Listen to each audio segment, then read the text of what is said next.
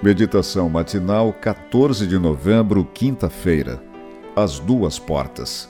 Eis que tenho posto diante de ti uma porta aberta, a qual ninguém pode fechar.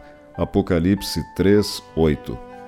Toda a experiência da igreja cristã, desde a primeira até a segunda vinda de Jesus, pode ser vista nas sete igrejas do Apocalipse.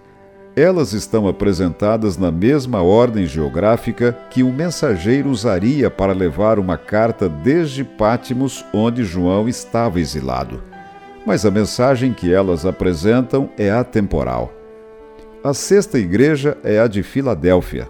Ela representa o movimento protestante do final do século XVIII e primeira metade do século XIX um período de grande despertamento religioso e pregação sobre a segunda vinda de Cristo, com destaque ao movimento milerita, que foi o mais relevante.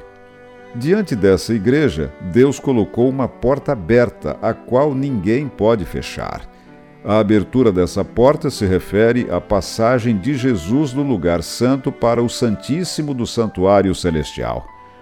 Laodiceia é a última igreja, ela representa o povo remanescente que tem a última mensagem enviada por Deus ao mundo. A ela, Deus diz: Eis que estou à porta e bato. No comentário bíblico adventista do sétimo dia, encontramos a seguinte afirmação: Por seu amor, suas palavras e suas providências, Cristo bate à porta do coração. Por sua sabedoria, ele bate à porta da mente por sua autoridade, ele bate a porta da consciência. Por suas promessas, bate a porta das esperanças humanas. A Igreja Adventista do Sétimo Dia nasceu entre essas duas portas, a porta aberta de Filadélfia e a porta fechada de Laodiceia.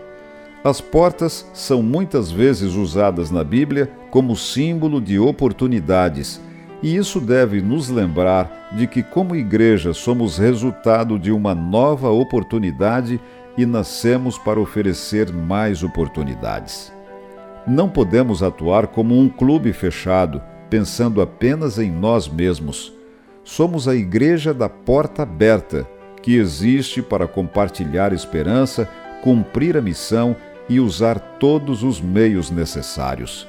Ellen White esclarece a Igreja de Cristo é a agência designada para a salvação do ser humano. Sua missão é levar o Evangelho ao mundo e essa obrigação repousa sobre todos os cristãos. Por isso, abra a porta de seu coração a Jesus e aproveite todas as oportunidades para compartilhar nossa esperança.